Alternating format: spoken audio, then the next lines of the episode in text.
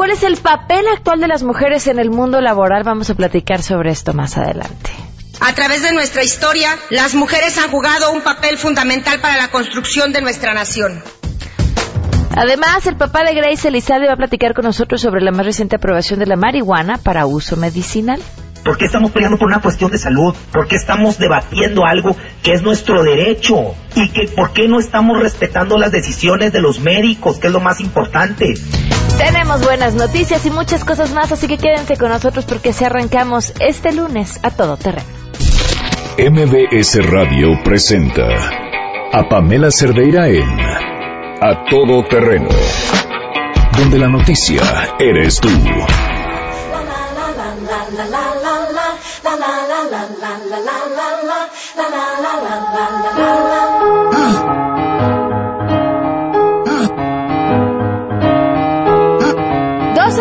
7 minutos. Muy buenos días. Gracias por acompañarnos en este lunes primero de mayo del 2017. Soy Pamela Cerdeira. Los invito a que se queden aquí con nosotros hasta la una de la tarde. ¿Quién está trabajando el día de hoy? Eh, nos encantaría saber qué, qué están haciendo, qué traman. El teléfono en cabina 5166125. Les doy el número de WhatsApp donde me va a poder encantar saludarlos. 55 33 32 95 85. El correo electrónico a todoterreno arroba mbs.com y en Twitter y en Facebook me encuentran como Pam Cerdeira y bueno, pues en todas estas vías me va a encantar poder estar en contacto con ustedes. Eh, vamos con la información. Saludo de una vez a mi compañero Juan Carlos Alarcón.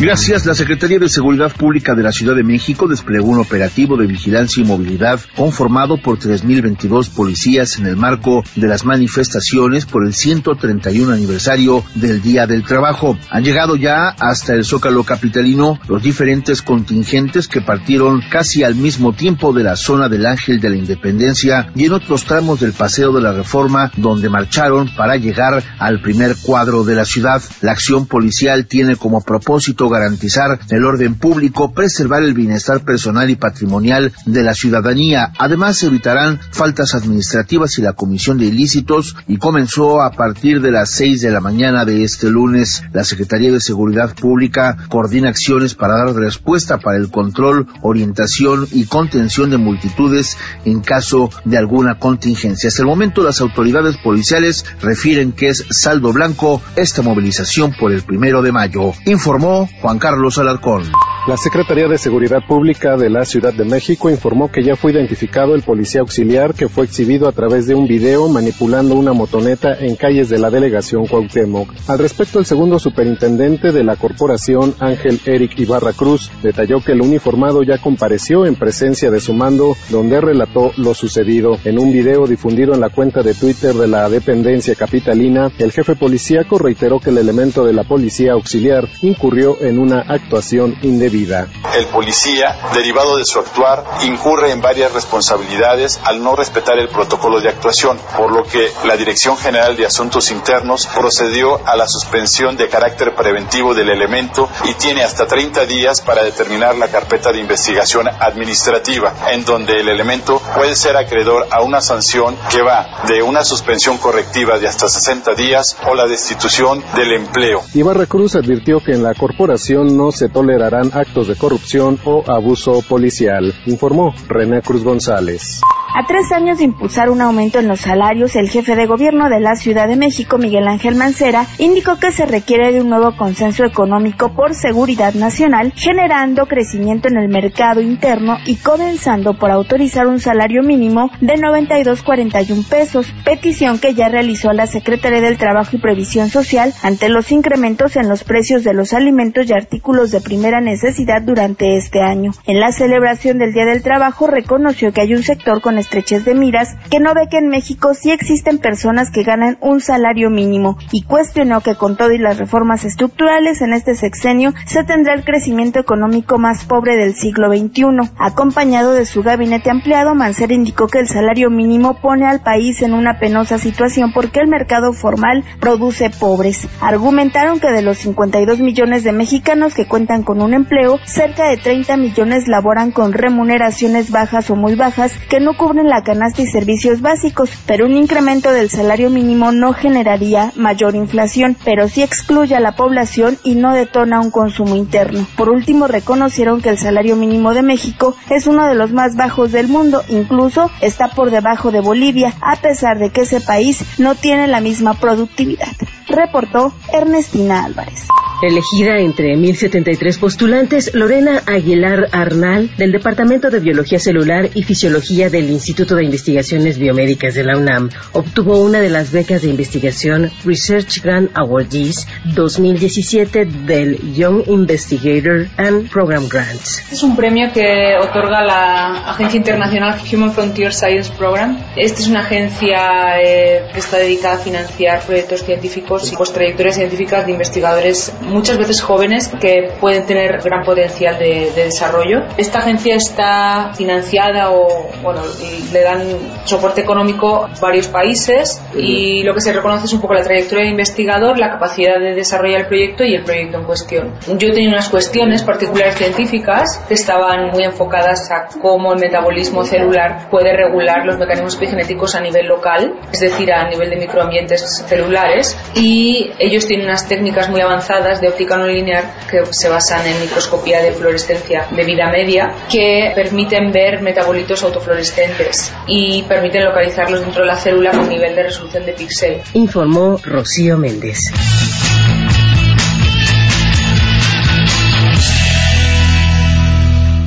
Oigan, este, este caso que se comentaba sobre el policía, seguramente lo vieron, eh, salió el viernes, si no me equivoco, este video donde se ve un policía moviendo una motocicleta así de pantalones, moviéndola para ponerla en un lugar donde está prohibido estacionarse. Y entonces a los pocos minutos llegan para llevarse la motocicleta que estaba estacionada. No, estaba estacionada donde tendría que haber estado estacionada porque el policía había movido al lugar en donde estaba prohibido estacionarse y se la llevan. Híjole, 30, 60 días de suspensión o que pierda su trabajo. Ojalá de verdad el castigo sea ejemplar ¿Por qué es importante? Porque es en quienes confiamos. O sea, alguien que es capaz de hacer eso, eh, ¿qué otra, qué otra cosa no podría hacer, no? Uno piensa en lo de menos. Se llevó la moto, pues le, robó la moto a un ciudadano. Prácticamente. Híjole, y, de verdad de quien más duele, de quien más duele es, es de los policías. Pero ahí tenemos a nuestro jefe de gobierno eh, prometiendo patrullas en Acapulco porque, ah, cómo los quiere. Y está muy preocupado por su seguridad. Bueno, pues ojalá la preocupación fuera por la de los capitalinos también, que buena falta nos hace. Pero ¿saben qué? Para alivianarnos, porque pues estamos arrancando el mes y hay que arrancarlo bien y de buenas, tenemos buenas noticias. Chedragui presenta Las Buenas Noticias. Vive Bella del 27 de abril al 16 de mayo en el Festival de la Belleza Chedragui. Alarcón, tú nos tienes buenas noticias. Cuéntanos, buenos, buenas tardes. Gracias, más de 800 proyectos han sido impulsados con la iniciativa Basal Capital Feria de Jóvenes Emprendedores, la cual inició en 2013 como un espacio para que este sector exhiba, intercambie y comercialice sus productos en un lugar de calidad, sin costo y con apoyos adicionales como asesoría en la producción y acompañamiento en la obtención de créditos. El Instituto de la Juventud informó que se instaló un módulo de información de Nacional Financiera y del Fondo para el Desarrollo Social de la Secretaría de Desarrollo Económico. En este las exposiciones como visitantes podrán iniciar el trámite de un crédito para abrir o modernizar su proyecto productivo. A la fecha suman 3.260 jóvenes emprendedores beneficiados. En esta ocasión serán exhibidos más de 2.300 productos de la más alta calidad. El encuentro forma parte de las estrategias y programas de apoyo a las personas jóvenes que impulsan productos de creación propia. Desde 2015 se realizan tres veces por año y se atiende la demanda de los expositores quienes no pagan cuotas cuyas ganancias son íntegras para ellos, informó Juan Carlos Alarcón. Muchísimas gracias Juan Carlos. Otra de las buenas noticias tiene que ver con una gran opción para que ahorren una buena lana, pero además se vean espectaculares porque no se pueden perder el Festival de la Belleza de Chedragui. También pueden descubrir su belleza y verse siempre muy bien con las increíbles ofertas que van a encontrar en el Festival de la Belleza de Chedragui. Tienen hoy y mañana para aprovechar 3x2 en todos los shampoos, acondicionadores y tratamientos capilares 3x2 en todos los jabones de tocador, en todos los desodorantes, en todas las cremas y gel para peinar, en todos los tintes para dama, además 3x2 en todos los pañales de incontinencia y en mousse también para peinar. Además van a encontrar expertos en belleza que les podrán dar tips y asesoría para que siempre se vean espectaculares. Así en el Festival de la Belleza de Chedraui. 12 con 16, vamos a una pausa y volvemos. Chedraui trajo para ti las buenas noticias. Vive Bella del 27 de abril al 16 de mayo en el Festival de la Belleza Chedraui. Más adelante en A Todo Terreno.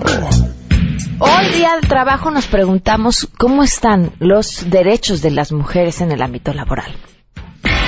Si te perdiste el programa A Todo Terreno con Pamela Cerdeira, lo puedes escuchar descargando nuestro podcast en www.noticiasmbs.com. Pamela Cerdeira regresa con más en A Todo Terreno, donde la noticia eres tú.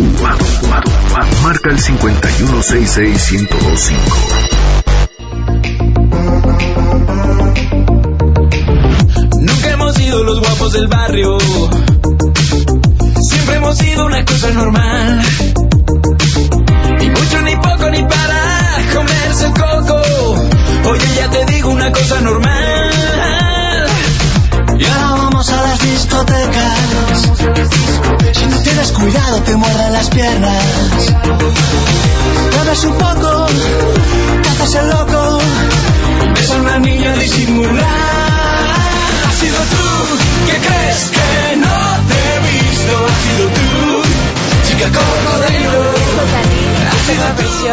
David Somers y Alex Sinte. La chica cocodrilo se llama, ¿no?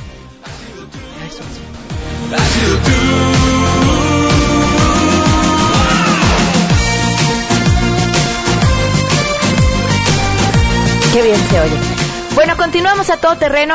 Por cierto, gracias por sus comentarios. Eh, Carlos Gallegos, muchísimas gracias por estar en contacto. Eduardo Barrón eh, dice, saludos, cierto, de pena ajena la actuación del policía auxiliar. Saludos a todo tu equipo. Alejandro García reportándose desde temprano. Muy bien, muchísimas gracias Alejandro. Enrique Félix eh, comenta sobre el tema del uso de la marihuana medicinal. Dice, mi, neurólogo, fuera del IMSS, Recomiendo usar gotitas para mi caso. David eh, Guarneros, gracias. Trabajando como se debe de ser, imprimiendo volantes para publicidad en mi imprenta digital. Muy bien. Olga, muchísimos saludos también. Gracias. Ojalá puedas pasar los datos del libro de la entrevista del miércoles sobre autismo. Se llama Animales, Amigos y Amor. Más o menos, creo que es una cosa así. Este, en cualquier librería lo puedes encontrar sin problema alguno. Viridiana, muchísimas gracias, también nos está escuchando. Bernardino Arroyo, Eduardo Rojas, muchísimas gracias, saludos. Gracias por estar atento al programa. Igualmente Alan, eh, Luis Celso, muchísimas gracias.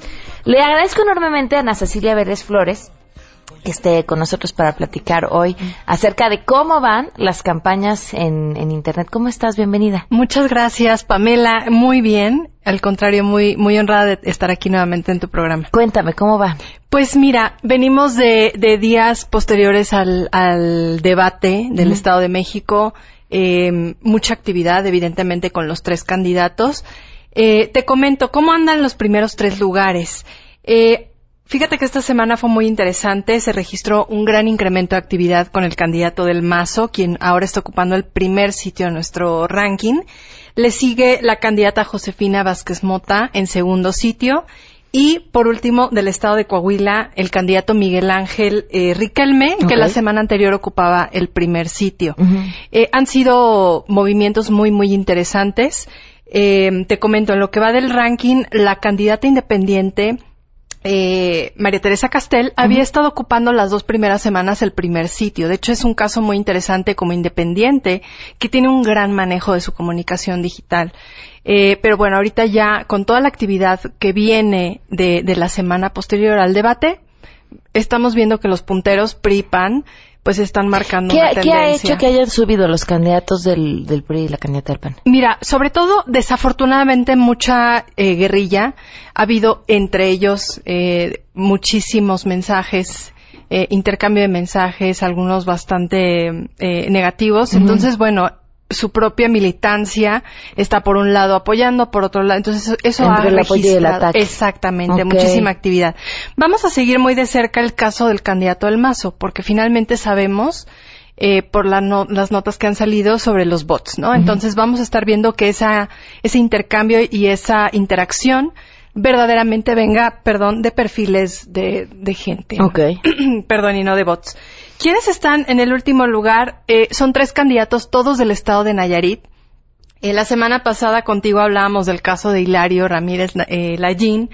Y finalmente vemos en el Cachapifias de esta semana que estuvo regalando televisiones con su imagen eh, para poder invitar al voto. Entonces son recursos eh, en, en campo que están llevando a cabo los candidatos de Nayarit. Él está en el, digamos, si viéramos el ranking ya en los últimos lugares, en el lugar 18. Le sigue el candidato Víctor Manuel Chávez, que ocupa el lugar 19, Ujú. también del estado de Nayarit. Y eh, el señor Francisco Javier Zapata en el último lugar, en el veinteavo lugar, también Ok. de Nayarit.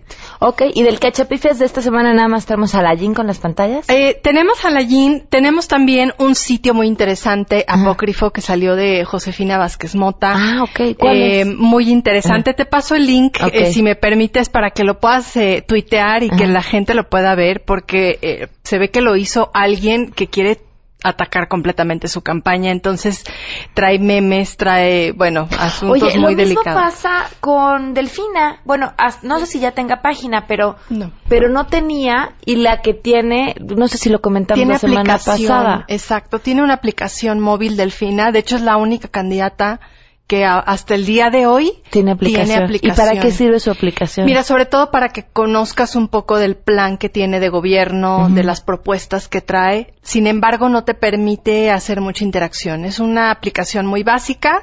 Te permite conocer, vamos, unilateralmente los mensajes que la candidata desea comunicar, pero no te permite la vuelta del mensaje de parte del ciudadano. Ok. Bueno, pues ahí está toda la información. Si quieren ver el ranking, ¿dónde lo pueden Por ver? favor, descubran más en www.prometrica.mx. Ahí está la metodología y el ranking semana a semana. Y además, eh, pues invitar a la audiencia a que pueda participar con nosotros en redes sociales. IOG eh, punto oficial es nuestro Facebook, eh, donde nosotros estamos recabando todo el cachapifia semanal. Oye, y nos vemos el lunes con la lista. Así es. Perfecto, muchísimas gracias. Gracias a ti, Pamela. Gracias por sus llamadas al 5166-1025. Sergio Lara Pérez, eh, con relación al tema del policía, qué triste y lamentable darse cuenta que hemos perdido el civismo y la ética. Héctor Ibarra, es, eso es mentira, yo en el Estado de México y el PRI no va en primer lugar. Ya no queremos al PRI, se nota que tú... No, mi invitada no es chayotera. Te explico y aprovecho que está aquí, Héctor. Eh, es un ranking que hacen analizando el movimiento que tienen y la interacción que tienen en las Internet, ¿no? campañas, así Ujú. es, totalmente. No es como que en las encuestas él esté posicionado, eso es completamente distinto. Y, y, bueno, justamente en la página es donde pueden revisar Así la es. metodología que utilizan para hacer este ranking. Así Eso es. no quiere decir que sea el que esté haciendo neces- necesariamente ni siquiera la No, mejor, ¿no? Sino nada. más campaña a través de las redes. Sí, digamos que en México hay un uso incipiente, verdaderamente, de estrategia digital. Eh, no, no hay una buena estrategia. Entonces, am, lo que hemos podido llegar a medir es que ellos tienen una mediana a buena campaña y comunicación en, en medios digitales. ¿Cuáles son? Sitios web, aplicaciones móviles y redes sociales. Ok, perfecto. Oye, sí, eh, comentabas el tema del uso de los bots que han sido ampliamente eh, conocidos y utilizados en distintas estrategias de comunicación, sobre todo de candidatos y personajes ligados al PRI. Así es, pero no quiere decir que él esté como ubicado en el primer sitio eh, dentro de la preferencia. Sí, electoral nada, no. nada Ese es ver. otro tipo de, ese es más, eso es una encuesta. Así es. Y yo, eh, Héctor, este, ya sumándole a, a tu comentario, yo creo que hoy si en algo no podemos confiar Es es, en en las las encuestas, porque nos han demostrado históricamente que, este, que pues que el que no sé, se equivoca, no sé si es un error metodológico, simplemente esta excusa de la fotografía del momento y al final cambia. Dicen también la gente cuando le preguntan por quién va a votar, ya tampoco quiere responder. Así es, y, y manejan una tendencia. Hay medios que ya están inclinados hacia cierta eh, parte como de, de, eh, las- ya sean demócratas o no, pero si hay medios de derecha van obviamente a favorecer a sus candidatos, si hay medios de izquierda van a favorecer al candidato de izquierda, pero no, nosotros no hacemos nada de No, eso. nada de chayote, nada de eso. Ok. es. Muchísimas Gracias, gracias. Nos Pamela. vemos el lunes. 12.28, vamos a una pausa y volvemos. Pamela Cerdeira es a todo terreno. Síguenos en Twitter, arroba Pam Cerdeira. Regresamos. Pamela Cerdeira está de regreso en A Todo Terreno. Únete a nuestra comunidad en facebook.com. Diagonal Pam Cerdeira. Continuamos.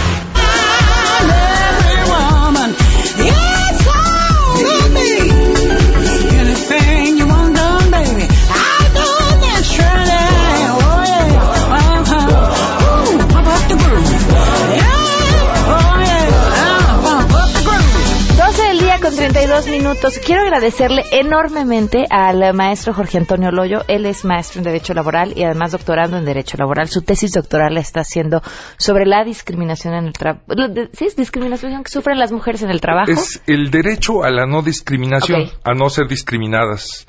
Y eh, efectivamente sobre el trabajo en México. Bienvenido. Muchísimas gracias por acompañarnos. Al contrario, Pamela. Y, y me decías en el, en el corte, el- la situación que se vive, es una situación que se vive en todo el mundo, pero lo que sucede en México es especial por diversas razones. ¿Cuáles son? Bueno, la, la situación mundial es impactante. Dice la OIT que para no discriminar a las mujeres en el trabajo en México, se ten- en en el mundo, perdón, se tendrían que crear 400 millones de empleos eh, con trabajo digno. O sea que es un fenómeno mundial. Pero especialmente en México se, se expiden muchas leyes y se dictan muchas normas, pero siguiendo esa filosofía de que obedézcase y no se cumpla, del gatopardismo, que se aparta de esta eh, parte filosófica del derecho eh, eh, norteamericano y eslavo, que cuando yo dicto una norma veo que se cumpla, aquí sigue o persiste esa discriminación. La discriminación en muchísimos planos.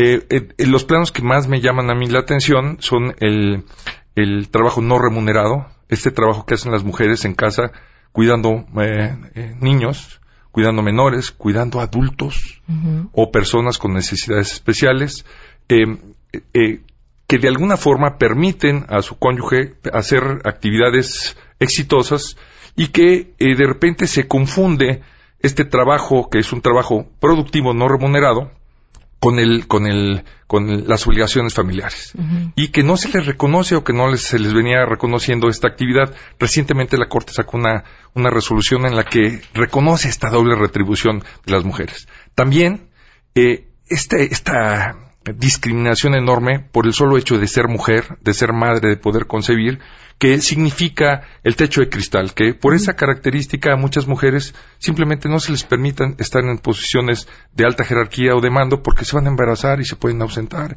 y luego entonces, pues, ¿cómo van a trabajar? Está mal visto desde, desde la perspectiva machista masculina que las mujeres se puedan embarazar, aunque somos indispensables como especie de esa circunstancia, cu- curiosamente. Eh, platicamos un poquito antes de que, que me, me permitieras esta entrevista, que el origen de mi inquietud fue un caso de una trabajadora valiente, una trabajadora que estuvo en- en- al servicio de un banco, que me vino a ver para ver cómo podía ejercer ese derecho a regresar a su empleo dentro del año, dentro del año, eh, porque quería permanecer con su, con su primer hijo. Y cómo en esta lucha descubrí que pues no existe un marco jurídico apropiado para el ejercicio de ese derecho y que inclusive en manos de una presidenta de Junta Especial Mujer, de una magistrada ponente de un tribunal colegiado del Poder Judicial Federal, no se le reconoció este derecho. Se, se dijo en su momento en esta ejecutoria que no tendría derecho a regresar al empleo, sino que requería de una licencia patronal, lo cual es una falsedad. A ver, ¿en qué consiste este derecho del que nos hablas? Bueno, este derecho está, eh, para esto, en nuestra constitución política hay 15 relaciones laborales distintas. Estoy hablando del apartado A, del artículo 123, del trabajo en general, de la Ley Federal del Trabajo, concretamente del artículo 70 y de su fracción sexta, que establece sin vincular con otro precepto legal el derecho de las mujeres a regresar a su trabajo después del parto dentro del año. Esto es, es una figura que se llama suspensión de los efectos de la relación de trabajo que permite a las mujeres regresar sin que sea variado su empleo, sin que sean variadas sus condiciones, al mismo puesto en el, en el mismo trabajo que venía desarrollando. O sea, más allá del tiempo de eh, incapacidad que se tome, eh, que también está por ley, una mujer después de que nazca su bebé podría dejar de trabajar, decidir no regresar, pero antes del año volver bajo las mismas condiciones. ¿es así? Perfectamente bien. Sí. En eso se traduce, aunque eh, existe una resistencia del- del- de los propios eh, tribunales por lo menos en mi experiencia, a ejercer ese derecho.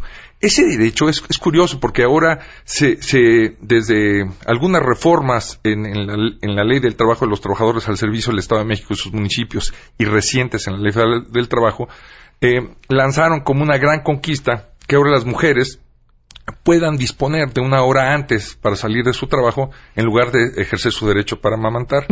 Y realmente pues eso no es una ventaja, sino cualquier eh, mujer que ha sido madre y que sabe lo que significa amamantar, que sabe lo que significa esta parte periódica de cada cuando hay que amamantar y que la leche no se puede con, con, conservar eternamente uh -huh. en el cuerpo antes de amamantar y que conservar, en su caso, la leche tirada o la leche extraída requiere ciertos cuidados especiales, pues en realidad se trata de formalizar la nulidad de otro derecho, uh -huh. de, es, de, estar cerca de este derecho a tener unas instalaciones dignas para que se puedan amamantar a, amamantar a la especie uh -huh. y al mismo tiempo ejercer el, el trabajo sin, sin ser discriminado. Uh -huh. Es una lucha eterna en los sobrecargos y de otros grupos de trabajadores de mujeres que solamente se ejerce en condiciones de altos directivos, mujeres, que pueden tener el lujo de tener instalaciones especiales o una, una enfermera o algo así, porque la gran mayoría de las mujeres lo tienen que dejar o con sus familiares o las pocas que tienen un servicio de seguridad social en esa guardería, que se vuelve una complicación cuando el niño se enferma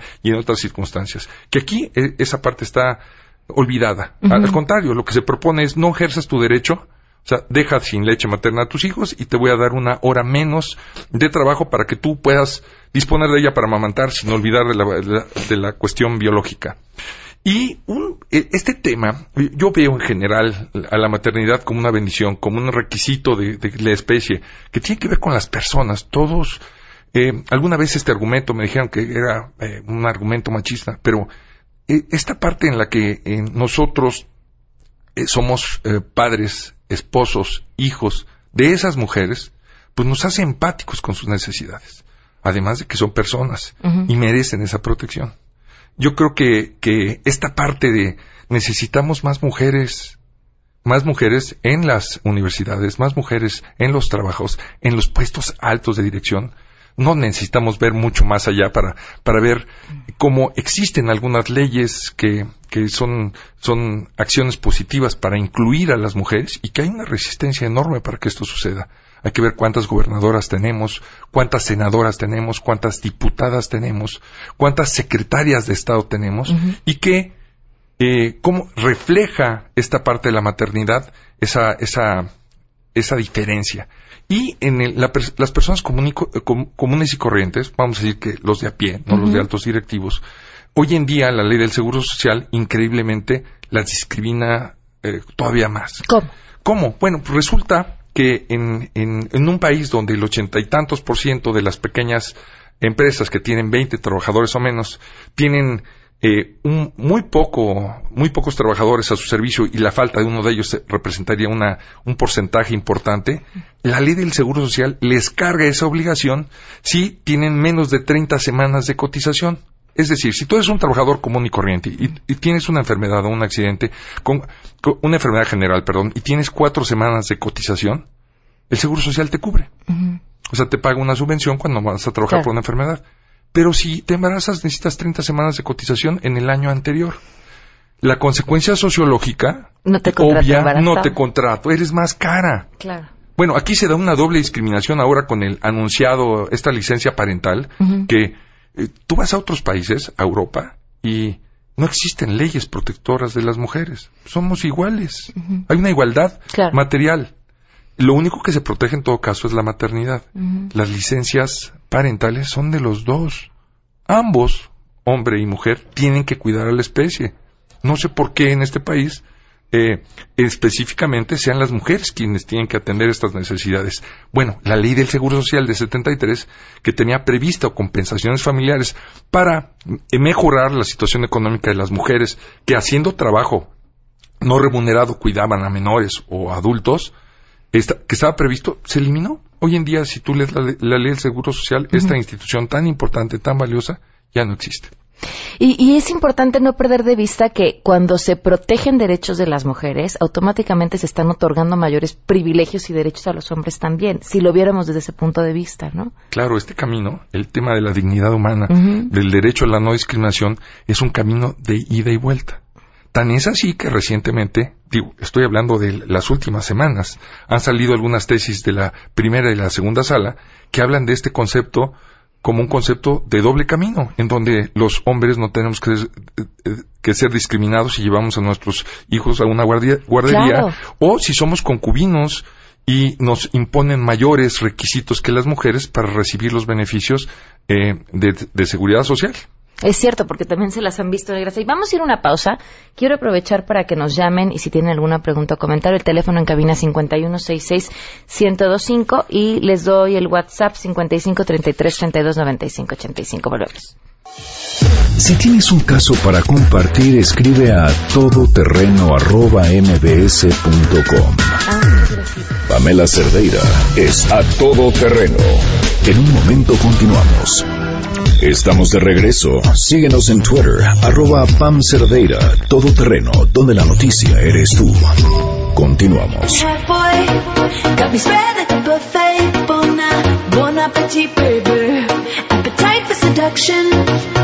Fresh out the oven, melting in your mouth, kind of loving. Bon appetit, baby. Looks like you've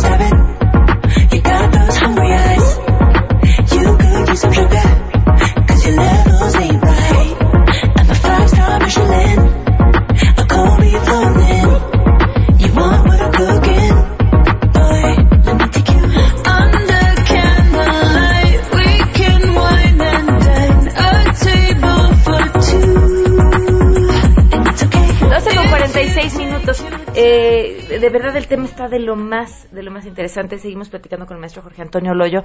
Eh, no, nos habíamos quedado a la mitad de la historia de esta mujer que, que había luchado por regresar a su trabajo. La verdad es que eh, eh, en el planteamiento del asunto fue relativamente, eh, relativamente sencillo. Ella acudió a su incapacidad, nosotros, eh, previendo la posibilidad de que el patrón alegara que no sabía cuándo había sido su fecha de parto, que obviamente tratándose de un banco privado la saben porque ellos son quienes pagan el, el, eh, esos servicios, quienes pagan el médico y tienen un expediente, pero previendo ese requisito que sí se pide en casos de suspensión de la relación de trabajo a aquellos trabajadores que son privados de la libertad en un proceso penal, acudimos en un procedimiento para procesal y notificamos al banco que estaba ejerciendo ese derecho. Un par de días antes de que venciera este plazo de un año, acudimos con un notario público a requerir al banco para decirle que nos integraríamos o que nos que veníamos a integrar eh, al trabajo uh -huh. y básicamente nos dijeron estás dada de baja. Eh, en el planteamiento de la demanda era muy sencillo, estuvo suspendido los efectos de la relación de trabajo, eh, no incurría en faltas injustificadas porque hay un precepto legal que me permite uh -huh. tomarme este tiempo como suspensión de los efectos de la relación y uno de los derechos de, eh, que, vienen acompañados con, con este, esta suspensión es el derecho a la invariabilidad del contrato y a regresar al trabajo en los mismos términos y condiciones. Ejercimos este derecho, básicamente alegando un despido ocasionado por la no recepción de la trabajadora y la defensa fue muy sencilla, oye, pues tú, tú primero faltaste y como, como ya faltaste, pues ya no tienes derecho. Nunca nos despidieron, no hubo uh -huh. despido. Eh, nunca en este caso. Y eh, una de las, de las defensas es que teníamos que en su caso que haber tramitado una licencia y obtenido una licencia. La fracción sexta no habla de ninguna licencia y pues, un, si está ahí el derecho y no está condicionado, pues simplemente hay que ejercerlo. No se tratan de vacaciones, se trata de un derecho vinculado al cuidado de la especie, un derecho eh, de género. Y eh, finalmente una presidenta de junta, eh, de una junta especial, eh, de la Junta Federal, resolvió mujer, resolvió que, que no, que sí teníamos que haber ejercido ese derecho Llevamos este caso al segundo tribunal colegiado de materia de trabajo. Nos tocó de ponente una magistrada mujer, la magistrada Corona, voy a decir su apellido, porque además pues una, tenemos una resolución pública que es asequible a cualquier persona, y los tres magistrados, otros dos hombres, acordaron que no era un derecho de las mujeres. aquí vemos detrás la parte económica de, de, de, este derecho. ¿Qué iba a pasar con todas estas trabajadoras bancarias o todas estas trabajadoras en el mundo del trabajo que ejercieran este derecho? Iba a costar mucho dinero. Y en el fondo está este tema de, de la avaricia y de las consecuencias de, en lugar de ser un, un, un juzgador eh, consciente de estos derechos de género, que yo creo que nunca le entendieron, uno de los temas curiosos que estaba platicando es que me tocó platicar con cinco distintos proyectistas en un periodo de dos meses antes que se resolviera porque había un cambio abru abrupto de estos proyectistas. No, no sé la razón de fondo por qué sucedió esto, pero sí creo que se tradujo en una injusticia. Y es una de las, de las cuestiones que me hizo acercarme a esta parte del derecho que es distinto al derecho al trabajo, pero que lo engloba, que es el derecho a la no discriminación, a la no discriminación por razón de género, a la no discriminación de las mujeres que trabajan con muchísimas facetas. Platicábamos que está el techo de cristal que está el, este tema del acceso al trabajo eh, las trabas que tienen las mujeres que, que van a tener un hijo o que tienen un hijo o con el, la, la simple expectativa de poder ser madres con eso las discriminan. Tan es así que en muchas instituciones se sigue practicando estos exámenes previos que aunque no se diga que aunque no se diga que, que, que son con el propósito de, de, de, averiguar o de cerciorarse que no haya el embarazo, eh, tienen esa finalidad, especialmente en la banca eh, privada en México. En una televisora, una amiga nos comentaba, ¿se acuerdan hace poco en una televisora que le hicieron hacer una, una prueba de orina? Y, y decía fue humillante, porque además tenía que estar alguien frente a mí viendo que yo fuera la que estaba depositando ahí para, para hacer el análisis, ¿no? Y, y además decía, una mujer con, con conocimiento sobre sus derechos, ¿no? Una mujer preparada, decía, es que si no lo hago me quedo sin el trabajo y es el trabajo que necesito. Y así hay miles de historias. Exacto. Yo creo que aquí lo que hay que, eh, lo, lo, que platicábamos también es que yo creo que las mujeres, eh, y digo, los investigadores, hombres como yo, somos curiosos y averiguamos, investigamos, detectamos las injusticias, tratamos de buscar cuál va a ser la forma en la que se van a reparar estas, estas violaciones, porque finalmente son violaciones que deben de ser reparadas y no nos sirve de nada. Pero yo creo que las mujeres tienen que tener una conciencia para organizarse, para organizarse en la sociedad civil, para organizarse políticamente, para organizarse sindicalmente y para luchar por políticas públicas claras que protejan estos derechos. Finalmente estamos hablando de la, del derecho a la igualdad. Atrás de la no discriminación está el derecho de la igualdad. Claro. El derecho de la dignidad humana, que hoy en día está, esa cláusula de no discriminación es parte de nuestro sistema jurídico en el, en, en el cuerpo legal más importante y también más modificado que es nuestra constitución. constitución. Pues a partir del día de hoy adoptamos al maestro Loyo, lo, lo, estaremos invitando constantemente con temas muy interesantes. Muchísimas gracias de verdad por habernos acompañado. El agradecido soy yo. Gracias. Vamos a una pausa, hablamos. Pamela Cerdeira es a todo terreno. Síguenos en Twitter, arroba Pam Cerdeira. Regresamos. Pamela Cerdeira está de regreso en A Todo Terreno. Únete a nuestra comunidad en facebook.com. Diagonal Pam Cerdeira. Continuamos. 12 con 55 minutos. Le agradezco enormemente a Raúl Elizalde, papá de Grace, que nos acompaña vía telefónica esta tarde. Esta tarde. Raúl, ¿qué tal? Muy buenas tardes. Gracias por estar con nosotros. Hola, muy buenas tardes, Pamela. Bueno, pues después de esta aprobación eh, que se hizo para permitir el, el, uso medicinal y de investigación también del cannabis, quería preguntarte, ¿es, es lo que esperaban? Bueno, sí, no era lo que esperábamos en esta instancia, no no había eh, no había condiciones para pedir más cosas. Uh -huh. eh, prácticamente es la misma iniciativa que ya habíamos aplaudido en diciembre del año pasado en el Senado y pues bueno, contento que finalmente, a pesar de que hay un poquito de resistencia, finalmente vamos a tener acceso a, a, derivados farmacológicos de la cannabis, ya medicamentos en sí, y lo que comentaste ahorita, que es algo muy, muy importante, la investigación científica. Claro, porque permite también crear este tipo de medicamentos de nuestro, dentro de nuestro país. Exactamente, ¿no? Si no hacemos investigación científica, ya sea por medio de las universidades o por medio de las farmacéuticas, pues no vamos a tener acceso a estos productos. Entonces tiene que venir una cosa de la mano y bueno, también también resaltar que está considerada también la producción nacional de cannabis con esos fines, tanto por fines de producción de medicamentos como con el fin de, de investigación, investigación, que era lo que hacía un poquito más de ruido ahí. Raúl, ¿qué, qué sigue en esta lucha? Pues mira, desgraciadamente creo que, que no se les dio seguridad a, los a los padres que ahorita están teniendo, por ejemplo, que están teniendo autocultivo, eh, no se les dio esa seguridad de no ser tratados como delincuentes o las personas que ya están usando productos eh, que ellos mismos elaboran, ¿no? Eso no se consideró, no se consideró eh, algo muy importante que venía dentro de la iniciativa del presidente, que era la despenalización de usuarios, eso tampoco, tampoco venía en este momento.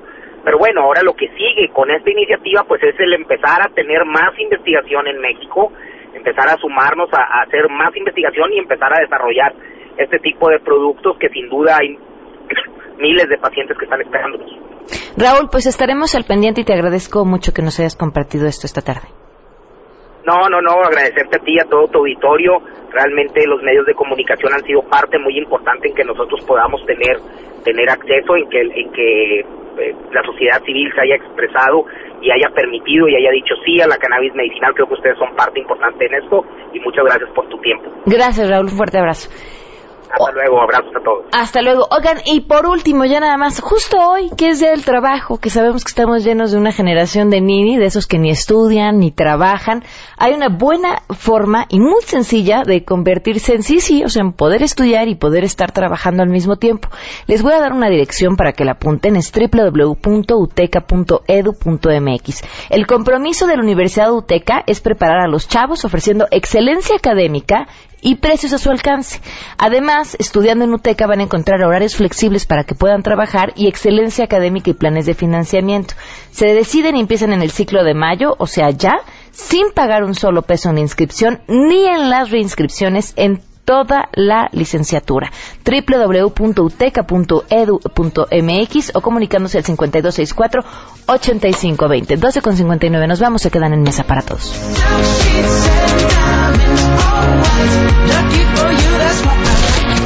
MBS Radio presentó a Pamela Cerdeira en A Todo Terreno. Te esperamos en la siguiente emisión, A Todo Terreno, donde la noticia eres tú. MBS Radio, en entretenimiento, estamos contigo.